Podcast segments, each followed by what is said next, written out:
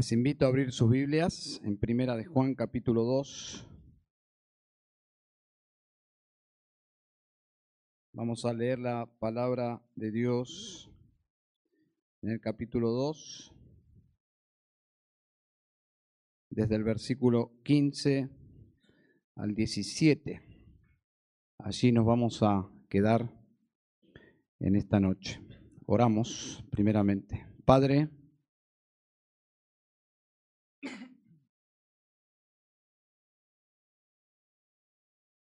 gracias por recibir nuestras alabanzas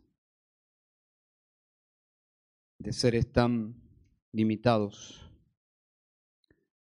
rústicos, que por tu gracia portamos, a pesar de ser pecadores, tu imagen, pero por tu mayor gracia, Señor Cristo está en nosotros. Por esa razón nuestra alabanza te es agradable, Señor por los méritos de Cristo Jesús y porque el Espíritu de Dios transforma nuestras alabanzas imperfectas en incienso agradable en tu presencia, Señor. Así también nuestras oraciones, Padre.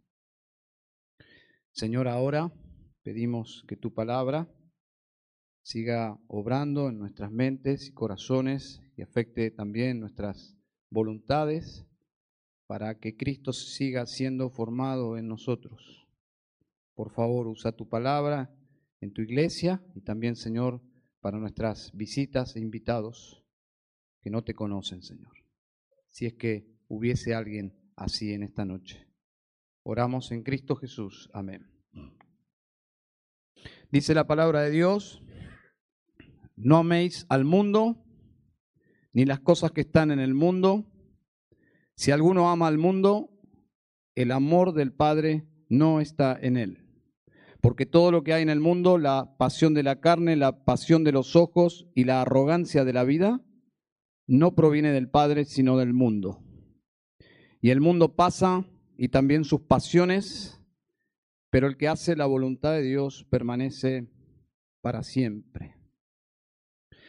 Detrás de las cartas del Nuevo Testamento Detrás de cada una de las epístolas existen razones en los autores, motivos, preocupaciones para escribir.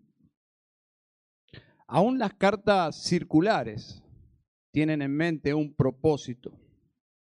A veces sus motivos son preventivos o correctivos, y en algunos casos ambas cosas, para prevenir y para corregir cosas que estaban pasando o que estaban por suceder. Cuando leemos este pasaje, deberíamos preguntarnos cuál era la preocupación del apóstol Juan aquí. Porque si entendemos la intención del escritor, podemos entender el propósito, el significado para nosotros. Y creo que lo que le preocupaba al apóstol Juan era la influencia de un cristianismo totalmente mundano. Supuestamente mejorado, más sofisticado, más amistoso, no tan radical, una versión diferente de lo conocido y de lo enseñado por ellos, por los apóstoles. Y la realidad es que nadie falsifica lo que no tiene valor. No me imagino la policía llegando a una casa haciendo un allanamiento porque encontraron una banda de falsificadores de monedas de 10 centavos. Yo diría, bueno, no voy a decir nada. Pero nadie falsifica lo que no tiene valor, hermanos. Y Juan advirtió una sutil imitación del glorioso y santo Evangelio. Algo tan parecido que hasta nos puede confundir. Y necesitamos discernimiento. Y justamente esta epístola es para generar el discernimiento que les estaba faltando y que a todos nos falta y que viene por medio de la palabra de Dios. un evangelio de apariencia, sin poder, sin piedad, un cristianismo mundano. Y desde el primer siglo, Satanás ha introducido esta estrategia en el mundo, en la iglesia, y sin dudas le ha dado resultado. Y le da en la actualidad resultados. Yo recuerdo, siendo muy infante en la fe, alguien de días, quizás semanas, no recuerdo los detalles, de creyente, muy nuevo en la fe, se cruzó en mi camino un, un formato diferente de lo que yo había encontrado hacía poco tiempo como el cristianismo. Me encontré en una iglesia casi totalmente de jóvenes, no sé cómo es que llegó, llegué allí, pero era una iglesia guiada por los jóvenes y en su totalidad su, su, su gente eran jóvenes. Y realmente una iglesia muy liberal en su hablar, en su vestir, y llamó mi atención el trato sensual entre ellos. Eso llamó mucho mi atención. Y para ser honesto, mi viejo hombre estaba muy cómodo porque la vara era bien baja, pero la nueva creación en Cristo que ya vivía en mí, sabía perfectamente que algo estaba totalmente mal en ese lugar.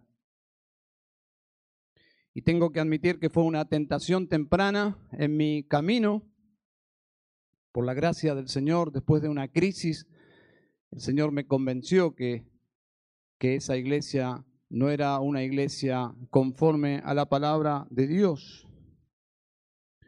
En la última entrevista al pensador y teólogo, quizás uno de los más influyentes, Francis Schaeffer, que escribió, bueno, su último libro, y la entrevista era acerca de su último libro, El gran desastre evangélico, y quiero citar a este hombre porque creo que Dios le había dado un discernimiento enorme para ver lo que estaba sucediendo en la comunidad evangélica. Y cito, una gran porción de la comunidad evangélica se ha ido conformando de manera creciente al espíritu del mundo de hoy en lugar de usar la Biblia para juzgarlo. Cuando los cristianos ceden al espíritu del mundo que demanda la autonomía, haciendo solo lo que resulta agradable y personalizando todo lo espiritual, entonces hay que decirles, despiértense, han sido infiltrados por el espíritu del mundo, ustedes son mundanos. Bueno, una voz, entre comillas, una voz profética de Francis Schaeffer. Bueno, es exactamente la batalla que está librando Juan en esta etapa de la historia de la iglesia. Y por medio de esta epístola está desenfundando su espada en el nombre del Señor combatiendo este mal. El último apóstol vivo, ya ancianito, la iglesia está celebrando para este entonces siete décadas de vida y no, han sido fáciles. Y en la actualidad, cuando Juan escribe, está siendo atacada desde afuera por el Estado. Había una hostilidad contra la iglesia del Señor y desde adentro de una forma muy sutil por falsos maestros, por falso evangelio. Creo que la clave está en el versículo 17. La voluntad de Dios. La voluntad de Dios que trasciende este mundo y que solo los creyentes pueden lograrla, hacerla. Y por otro lado tenemos la voluntad del mundo, que es totalmente vana y contraria a la voluntad de Dios. Vana en cuanto a lo efímero y pasajero, Dice el versículo 17, y leo nuevamente, y el mundo pasa, y también sus pasiones, pero el que hace la voluntad de Dios permanece para siempre. Juan anima en esta porción de la palabra de Dios y a nosotros al pueblo de Dios, nos anima a tomar una postura por la voluntad de Dios y no amoldarse al mundo. Ese es básicamente el significado de este pasaje. Es, una exhortación directa, sin vueltas, al estilo de Juan. Y nos dice a nosotros, el pueblo de Dios, que debemos tomar una postura, compromiso por la voluntad de Dios y no amoldarnos al mundo. Y hay dos postulados que vamos a desarrollar en esta noche. El primer postulado es la voluntad de Dios es que lo amemos y le obedezcamos. Eso es muy claro, ¿no? Esa es la voluntad de Dios, que le amemos a Él y le obedezcamos. Es lo que Él ya venía desarrollando. Y en segundo lugar, la voluntad de Dios es mi santidad y mi renuncia a este mundo. ¿Bien? Esos son los dos postulados del apóstol Juan que están implícitos y explícitos en, este, en esta porción. La voluntad de Dios es que yo lo ame a Él y le obedezca. Versículo 15. No améis al mundo ni las cosas que están en el mundo. Si alguno ama al mundo, el amor del Padre no está en él. Este primer versículo, observen que tiene, tiene dos líneas. En la primera línea encontramos el primer imperativo de la epístola, que ya llama la atención del lector. Es el primer imperativo y con una fuerza impresionante, porque después de haberlos afirmado en la salvación, en los versículos anteriores, en esa porción poética que ya hemos visto, ahora les dice, no améis al mundo ni las cosas que están en el mundo. Entonces, primera línea, un mandato, y en la segunda línea, la lógica conclusión que si se omite el primer, la primera línea, es decir, se desobedece la primera línea, entonces hay una, un resultado, una conclusión, algo que es evidente. Y no hay certeza si el amor del Padre, del versículo 15, aquí es ascendente o descendente. Es decir, no hay una certeza si es el amor del creyente hacia Dios o es el amor de Dios al creyente. Es decir, si vemos el contexto, yo me inclinaría que lo natural es entender que se trata del segundo, es decir, el amor del creyente a Dios. Pero en última instancia no deberíamos elegir por uno porque nosotros le amamos a Él, porque Él nos amó primero, por lo tanto es las dos cosas. Pero ¿cómo se expresa ese amor del creyente a Dios? ¿Cómo se evidencia? Lo que Juan ya nos ha dicho es que es más que hablar. Eso ha sido muy claro. Observen, por ejemplo, versículo 4. El que dice, versículo 9, el que dice, dice el versículo 4, el que dice, yo he llegado a conocerle y no guarda sus mandamientos, es un mentiroso y la verdad no está en él. Versículo 9, el que dice que está en luz y aborrece a su hermano, está aún en tinieblas. Es decir, la evidencia de que se ama a Dios es más que hablar. La implicancia entonces es que había personas que eran absolutamente mundanas, que solo hablaban, pero en sus corazones amaban al mundo y no a Dios, pero insistían en amar a Dios, insistían en conocer a Dios. Pero había una inconsecuencia entre sus palabras y los hechos. Entonces Juan es categórico como en toda la epístola. Si alguno ama al mundo, entre paréntesis podríamos decir, no importa lo que esté diciendo, no importa lo que esté asegurando, no importa lo que se está hablando, si alguno ama al mundo, el amor del Padre no está en él. La palabra aquí es interesante, mundo, porque alguien podría confundirse, porque Juan en el capítulo 3 del Evangelio dice que Dios ama al mundo, que amó al mundo. Entonces aquí nos está prohibiendo Dios a nosotros amar al mundo. Es como una inconsecuencia de parte de Dios, pero obviamente no es así, porque la palabra mundo tiene dos usos. El mundo como la humanidad habitando el mundo, el planeta, ese es el primer uso, pero también el mundo como un lugar espiritualmente oscuro. El mundo como un lugar que se ha organizado y se opone a Dios. Podríamos decir una definición muy simple y conocida. Es un sistema de vida en abierta enemistad contra Dios y su palabra. Ese es el mundo. Y en este pasaje Juan, se refiere a esta segunda opción, a este segundo uso de la palabra, aunque en, en su original es la misma palabra. La palabra cosmos, de donde nosotros sacamos la palabra cosmética, arreglo. La idea es de algo organizado. Y aquí se refiere al mundo como un sistema organizado bajo el maligno, bajo Satanás. Observen el contexto, el versículo 14 de capítulo 2 dice la segunda parte, os he escrito a vosotros jóvenes porque sois fuertes y la palabra de Dios permanece en vosotros y habéis vencido al maligno. Detrás del mundo está el maligno.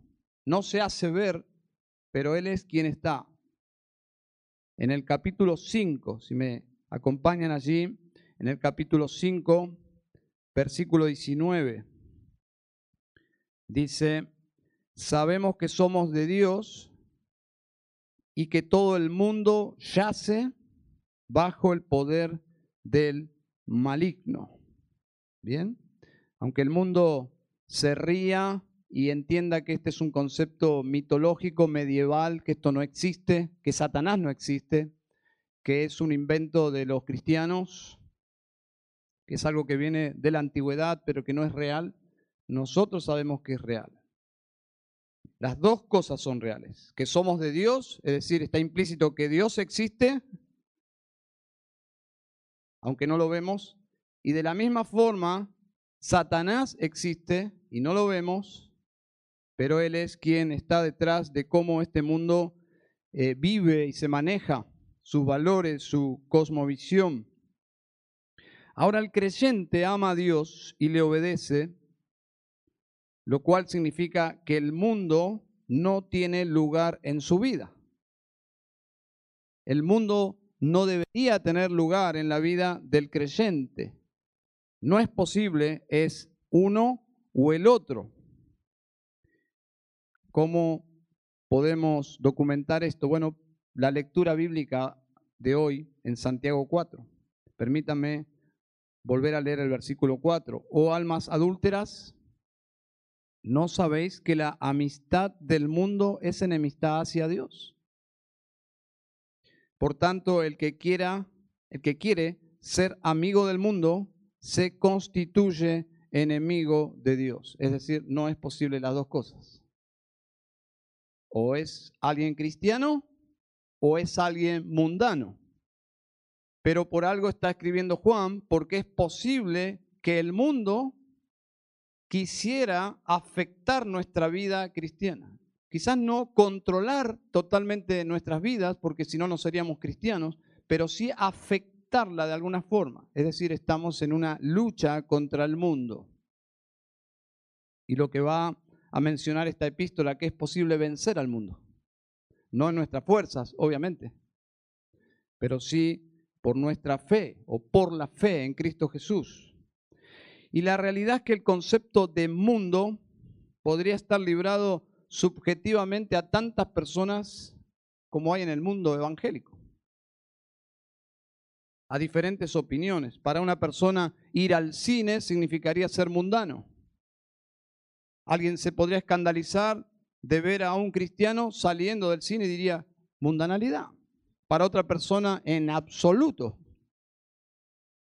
Ser mundano para alguien podría ser fumar, como la máxima expresión de mundanalidad. Para otra persona diría, no es tan así. Para otra persona, ser mundano es ir a la playa. Y para otras personas, lo más normal es ir a la playa. Y así podemos tener infinitas versiones de mundanalidad. Pero para evitar la subjetividad, Juan define exactamente qué es la mundanalidad. No debemos estar debatiendo ni, ni adivinando. Y esto nos lleva al segundo postulado, que es la voluntad de Dios es mi santidad y mi renuncia a este mundo. Pero ¿cómo voy a renunciar a algo que yo no puedo visualizar? Por eso creo que Juan es muy claro en definir cómo funciona el mundo. Versículo 16. Dice, porque todo lo que hay en el mundo, la pasión de la carne, la pasión de los ojos y la arrogancia de la vida, no proviene del Padre, sino del mundo. Hay tres factores que definen la ética mundana. Es decir, si alguien camina según estos tres factores, uno es mundano. La mundanalidad es cuando estas cosas que menciona Juan aquí reemplazan por completo la relación con Dios. Es decir, estas cosas están en la vida de una persona y hace que esas cosas no permitan la relación con Dios es una o la otra. Es decir, cuando esta clase de vida es todo lo que se tiene. Cuando una persona vive según estas tres cosas que menciona Juan, entonces, de hecho, es un mundano. Y es una persona que no puede decirse que es un hermano en la fe. Mis deseos físicos, en primer lugar, naturales, deseos naturales, llegan a ser mi prioridad. Las cosas que veo y deseo se convierten en metas en la vida. La dirección de mi vida está controlada por estas cosas que mis ojos ven y desean. Y finalmente la seguridad se obtiene en conseguir un estatus según los valores de este mundo. Yo quiero ser alguien de valor, pero no según los principios de Dios, sino los principios que gobiernan mi mundo. Entonces, en estas tres esferas, Dios no existe. Dios no tiene ni parte ni suerte. Esta es una forma de vivir. Y en este mundo, porque este mundo vive según estas tres esferas, en este mundo Dios no tiene lugar. Este mundo no encuentra satisfacción en Dios. No lo tiene en cuenta Dios, el Dios verdadero. Y es muy notable que el diablo opera en este mundo manteniendo a las personas enfocadas de forma obsesiva en estas tres prioridades, quitándoles de sus mentes a Dios quitándole a Dios la supremacía. Es decir, personas que van viviendo según el ritmo de este mundo. Aunque vayan a la iglesia, no importa, son mundanos. Y Satanás opera en estas tres áreas. Nuestras vidas, inclusive, como la vida de todos los seres humanos, tienen tres puertas de acceso a la mundanalidad. Y es muy claro aquí.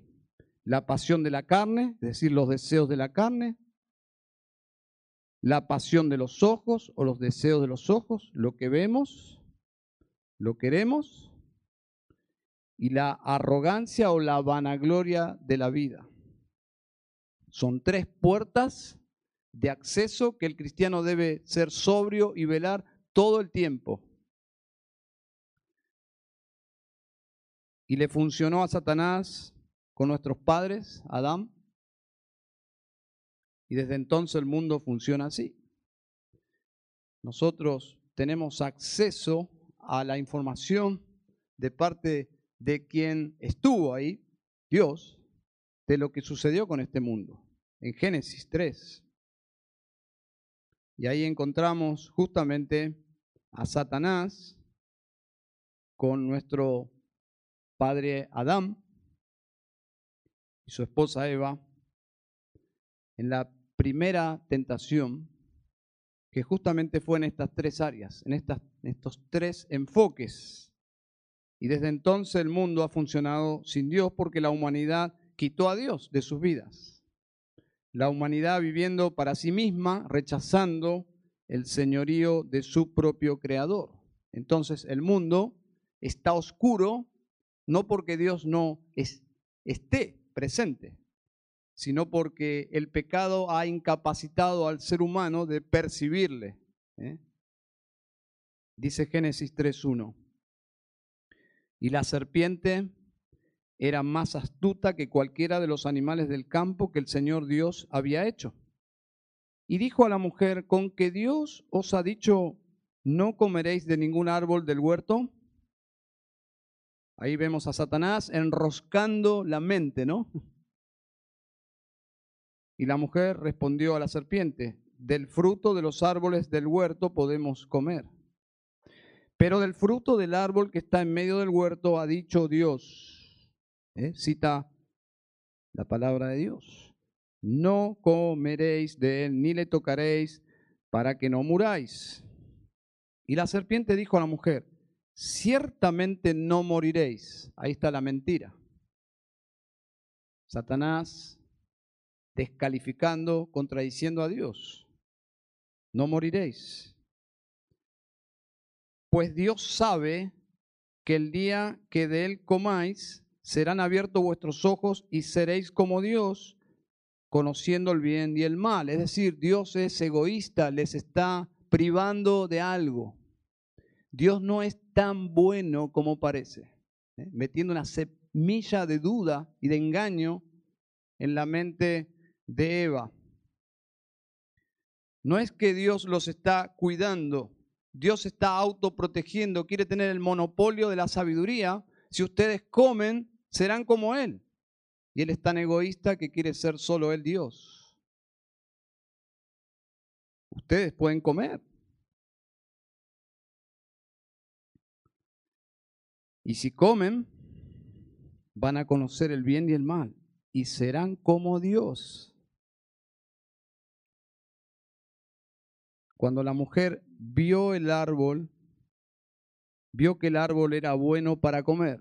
¿Qué les llama la atención? Los deseos de la carne.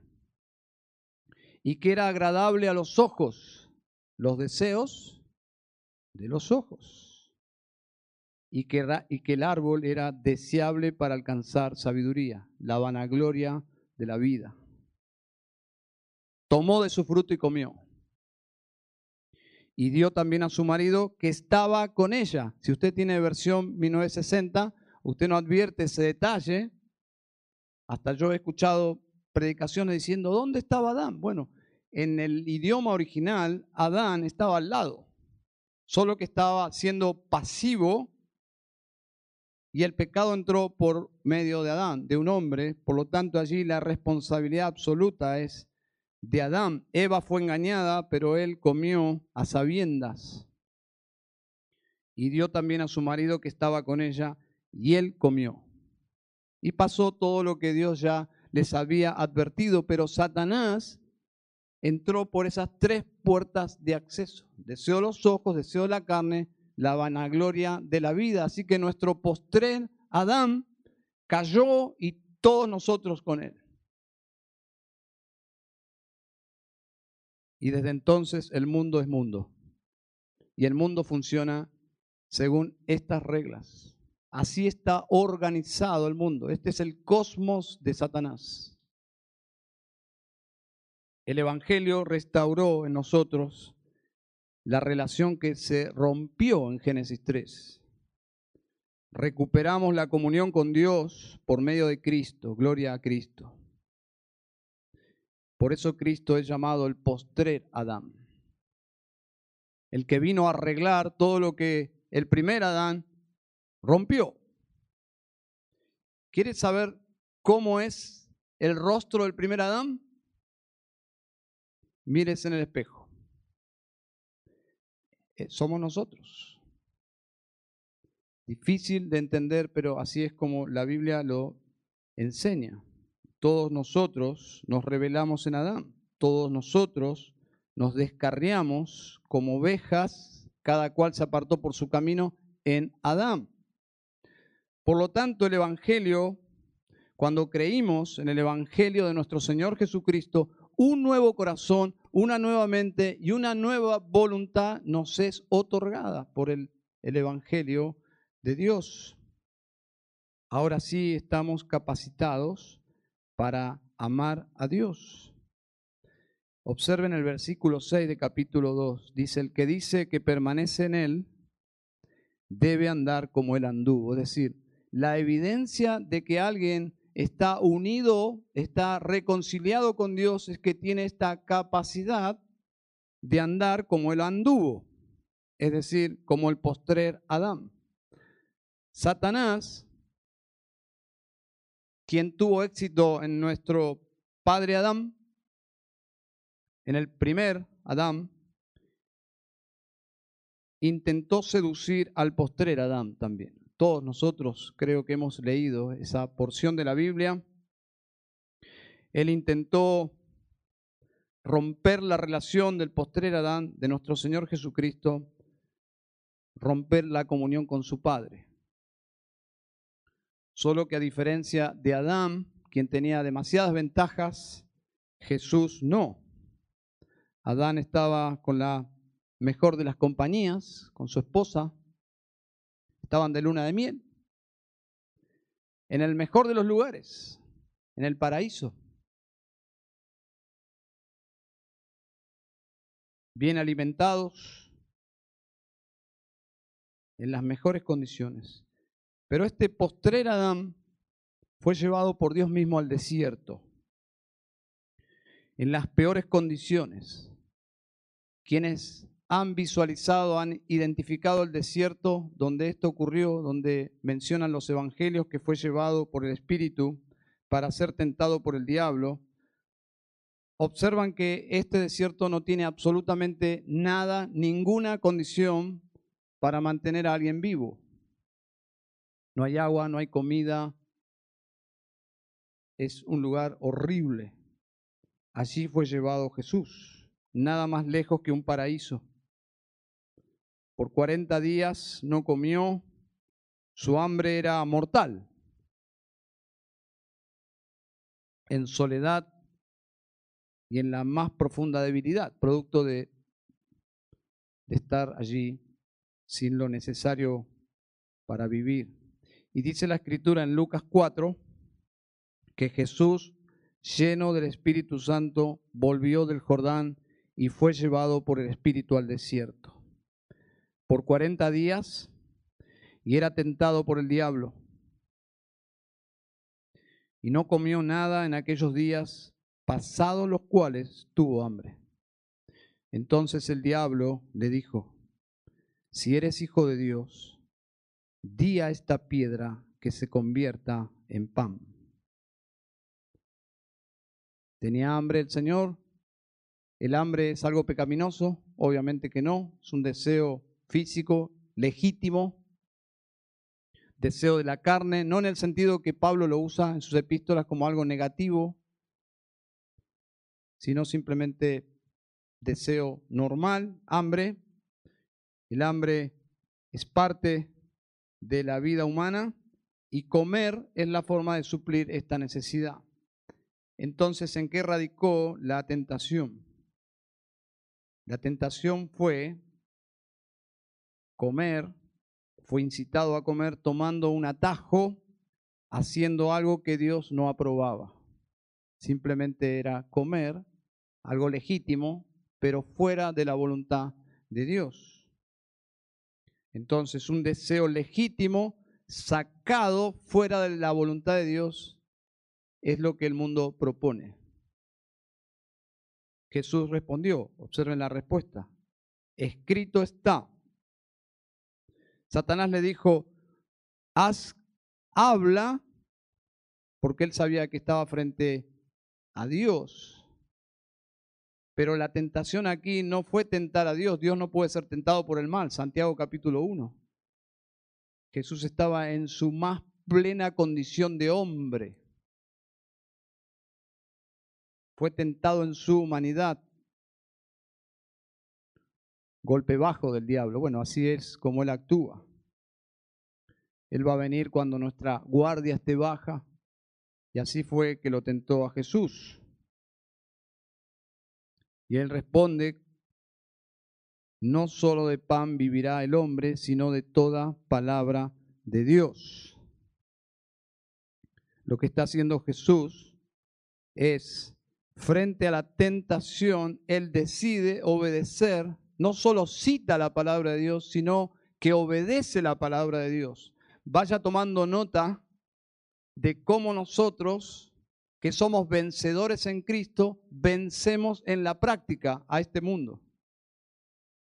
Observen cómo nosotros podemos sellar esa puerta actuando como Jesús, porque el que dice que permanece en Él debe andar como Él anduvo. Cuando llega esa tentación de hacer de un deseo legítimo algo pecaminoso, observen cómo Jesús responde se compromete a obedecer la palabra de Dios.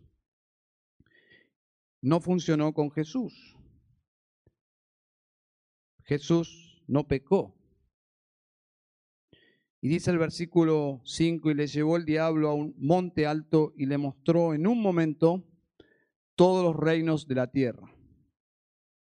Y le dijo el diablo, a ti te daré toda esta potestad y la gloria de ellos, porque a mí me ha sido entregada.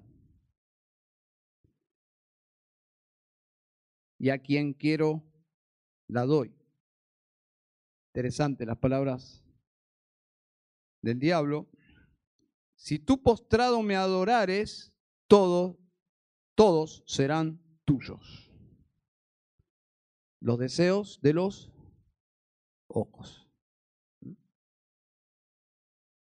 apela a la pasión de los ojos, el mundo a sus pies, el mundo a sus pies.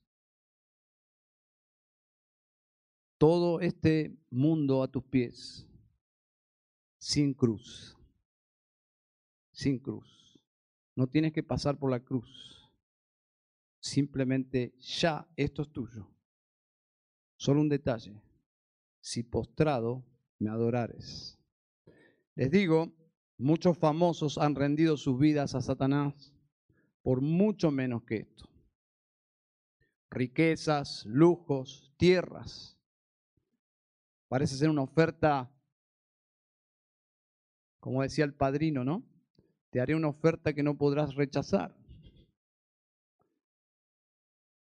Respuesta de Jesús, versículo 8. Respondiendo Jesús le dijo, vete de mí, Satanás, porque escrito está, al Señor tu Dios adorarás y a Él solo servirás. Deseo los ojos, la pasión de los ojos, todo esto te daré, un atajo. Dios le daría al Hijo todos los reinos de este mundo? Obviamente que sí. Pero primero tiene que pasar por la cruz para recuperar por medio de ese sacrificio la humanidad que se había perdido. Pero Satanás siempre nos presenta una falsa felicidad tomando un camino más fácil y un atajo y nos oculta la letra chica.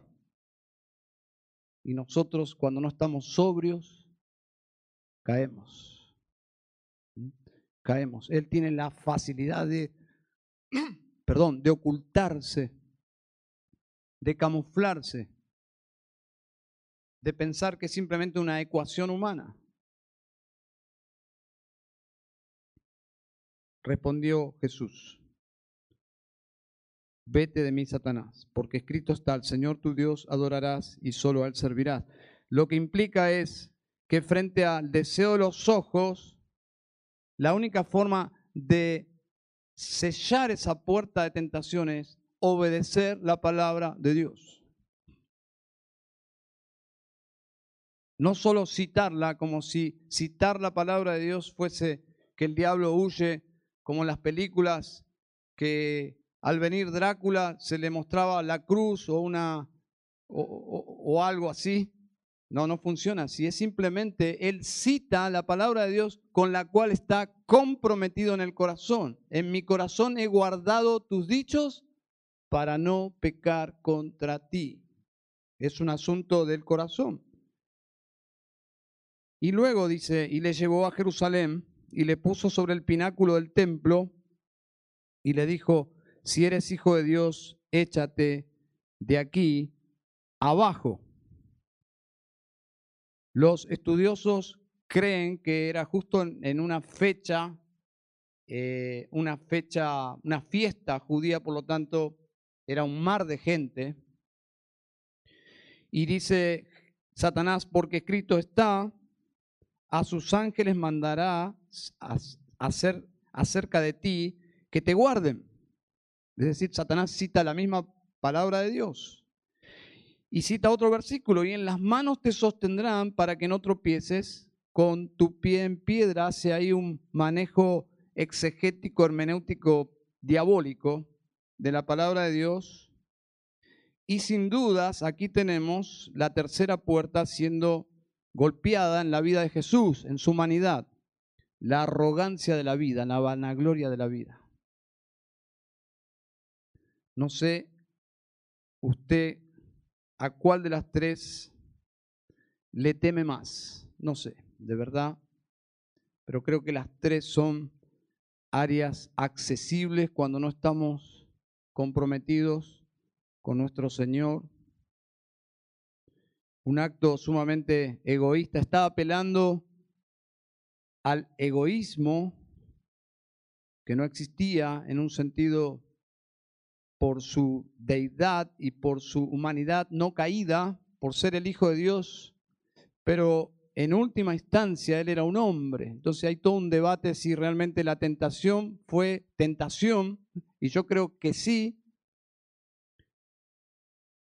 pero la Biblia es muy clara que Jesús no pecó, y algunos teólogos dicen, pero podía pecar en su humanidad y otros teólogos dicen absolutamente no podía pecar porque era Dios. Bueno, simplemente es un misterio. Mi convicción es que no podía pecar porque no tenía pecado.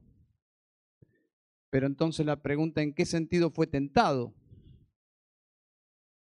Bueno, la Biblia dice que Él sufrió la tentación para tener compasión de nosotros. Por lo tanto, la tentación fue real y no sabemos porque es un misterio en qué dimensión. Pero aquí Satanás está apelando a un acto sumamente egoísta y sin sentido. Échate abajo. Échate abajo porque tú eres, eres el Hijo de Dios. Dios no te va a dejar que te suicides. Cuando estás llegando allí, todo el mundo está gritando, ¡ah! Los ángeles te sostendrán. Todo el mundo te aclamará y reconocerá quién eres tú que hasta ahora, hasta tus hermanos no creen en ti. Así es la vida de las personas que viven para sí mismas, para llamar la atención todo el tiempo sobre sí mismas, la vanagloria de la vida. ¿Qué lucha eso, no? Es Dicen que el orgullo será el último enemigo a vencer, nos acompañará hasta el último día de segundo de nuestra vida. Quizás estemos muriendo como héroes, héroes de la fe y el orgullo nos va a decir, qué grande eres. Es terrible. Los puritanos decían que el orgullo es terrible, se alimenta de cualquier cosa. Y obviamente que así somos. Si Jesús iba a experimentar el cuidado protector de su Padre, no sería por este medio de arrojarse y esperar que Dios interviniera con sus ángeles. Observen la respuesta de Jesús. Le dijo a Satanás, dicho está, no tentarás al Señor tu Dios. Sencillo. Esta palabra es la que el mismo Señor estaba obedeciendo. ¿Cómo yo voy a tentar al Señor mi Dios? Haciendo esto. Y cuando el diablo hubo acabado toda tentación, se apartó de él por un tiempo. Juan exhorta a la iglesia a tomar esta misma resolución porque la mundanalidad parecería ser algo tan abstracto, pero eh, eh, Juan aquí es tan específico. Vamos a ser vencedores sobre el mundo, es decir, vamos a evitar ser mundanos si cuidamos estas tres áreas de nuestras vidas, de tal forma que no controlen nuestras vidas. Debemos evitar la mundanalidad de forma tan práctica como no hacer de nuestros deseos físicos toda nuestra forma de vivir. Voy a vivir para mis deseos físicos, como por ejemplo algo que es tan bueno como el sexo, que es una bendición de Dios, lo saco fuera de la voluntad de Dios y hago de algo físico, natural, normal, que Dios me regaló para ser usado en el matrimonio, lo saco del área de bendición de Dios y lo transformo en algo pecaminoso y termina controlando mi vida. Así funciona la tentación.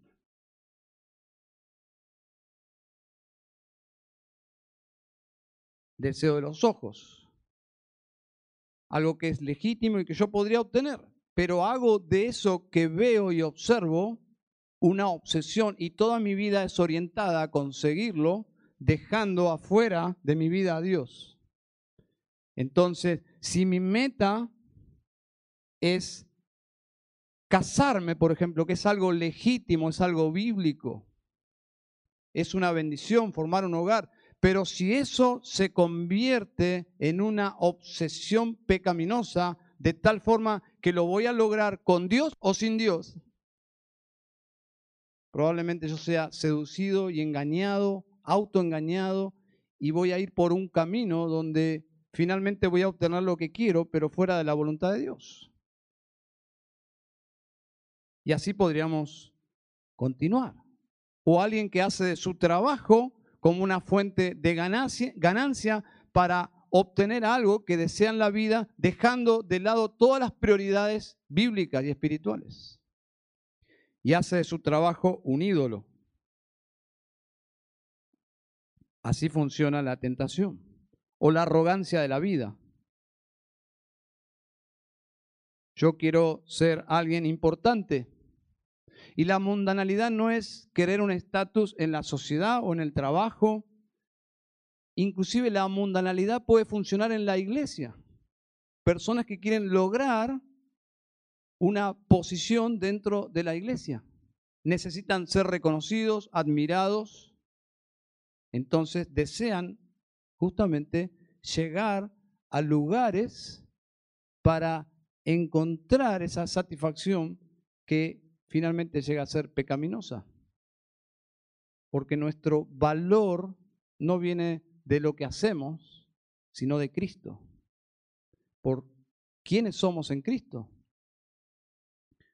Entonces, si alguien hace de una posición su meta en la vida, indudablemente está enfocándose en sí mismo y esa es la vanagloria de la vida o la arrogancia de la vida.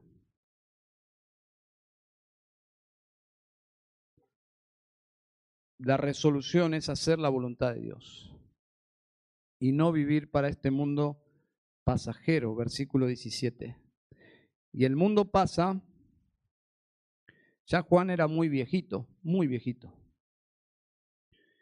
El mundo pasa, dice Juan, y también sus pasiones, pero el que hace la voluntad de Dios permanece para siempre. Juan tiene la autoridad, si bien todavía estaba vivo, pero su vida ya se estaba apagando y su legajo era maravilloso. Hacía casi 50 años que Juan había sido consistente, fiel en predicar la palabra de Dios y vivir para Cristo. Había invertido toda su vida desde que Jesús se cruzó en su camino, le siguió y desde esos días toda su vida fue invertida en el Señor Jesucristo y en el servicio a Él. La pregunta es, ¿este hombre invirtió mal su vida? ¿Cómo ve usted la vida de Juan? ¿Un desperdicio?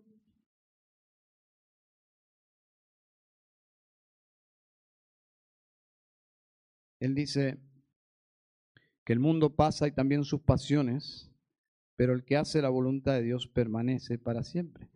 ¿Y cuál es la voluntad de Dios? Es que le amemos y le obedezcamos. La voluntad de Dios es mi santidad y mi renuncia a este mundo. ¿Cómo es una iglesia mundana? Es cuando sus miembros pueden vivir para este mundo sin ser estorbados, sin ser reprendidos, sin ser aconsejados y finalmente sin ser disciplinados y excomulgados. Es por eso que las iglesias mundanas tienen tanto éxito, porque nadie te va a estorbar en el pecado. Vas a poder vivir tu vida como quieras y a nadie le va a importar. Pero ¿cómo luce una iglesia bíblica? ¿Cómo luce una iglesia bíblica? Porque el pecado se percibe como algo realmente malvado. Y no somos puritanos en el sentido equivocado de la palabra, sino en el mejor sentido de la palabra. Amamos a Dios, Dios es puro, amamos la pureza, amamos la santidad porque nuestro Dios es santo y nos cuidamos unos a otros. Una iglesia mundana es una iglesia cuyos miembros celebran más un ascenso en el trabajo que la conversión de un pecador. Las conversaciones más emocionantes son conversaciones mundanas.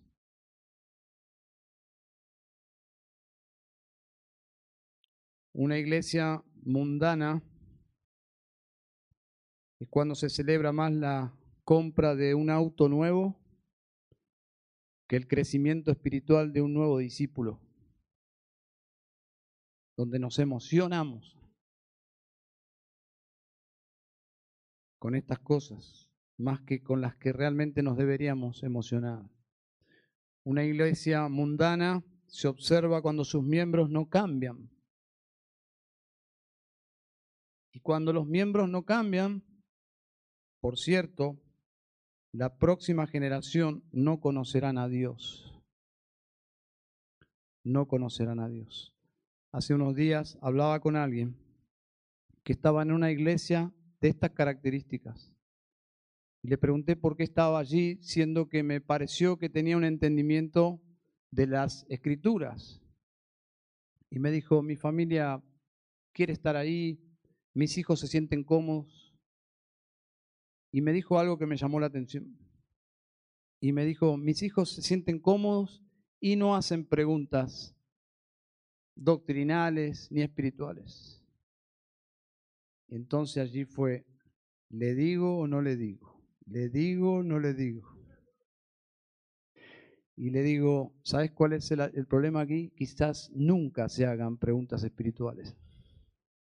Porque las preguntas espirituales surgen cuando los asuntos espirituales son asuntos de preeminencia. Cuando la gente toma en serio a Dios, entonces las cosas de Dios comienzan a ser importantes para nuestros hijos. Pero en una iglesia donde el mundo controla nuestras vidas, la próxima generación no conocerán a Dios. No será un asunto de importancia en sus mentes. Por esta razón, Juan enérgicamente dice, no améis al mundo ni las cosas que están en el mundo. Amén. Vamos a orar al Señor. Padre, te damos gracias. Detrás de todos tus mandatos vemos un amor infinito hacia tu pueblo. Jamás nos prohibirías algo, Señor, que es para bien. Jamás. Esa es la mentira del diablo, Señor. Tú eres nuestro Dios y eres bueno. Tú nos amas. Y gracias, Señor, porque lo mejor está por venir. Cuando tu pueblo finalmente abandone este mundo para estar contigo para siempre, Señor. Ayúdanos, por favor, a convencernos cada día que este mundo pasa que este mundo pasa, que el hacer tu voluntad, oh Dios mío, es la mejor inversión que podemos hacer con nuestras pequeñas vidas. Y de estas pequeñas vidas, hacer tu voluntad hace que permanezca para siempre todo lo que hacemos. Señor, ayúdanos a ser sabios. Ayúdanos a vivir de esta forma, Señor. Padre, te alabamos y te damos gracias. Gracias por nuestro postrer Adán, que venció, Señor, venció en el desierto. Maravilloso nuestro Salvador, Señor. Precioso, aunque sufrió, Señor, sufrió, pero sin pecado, y puede compadecerse de nosotros en nuestras luchas y tentaciones. Y gracias, Señor, porque Él intercede por nosotros. Oramos en Cristo Jesús. Amén y amén.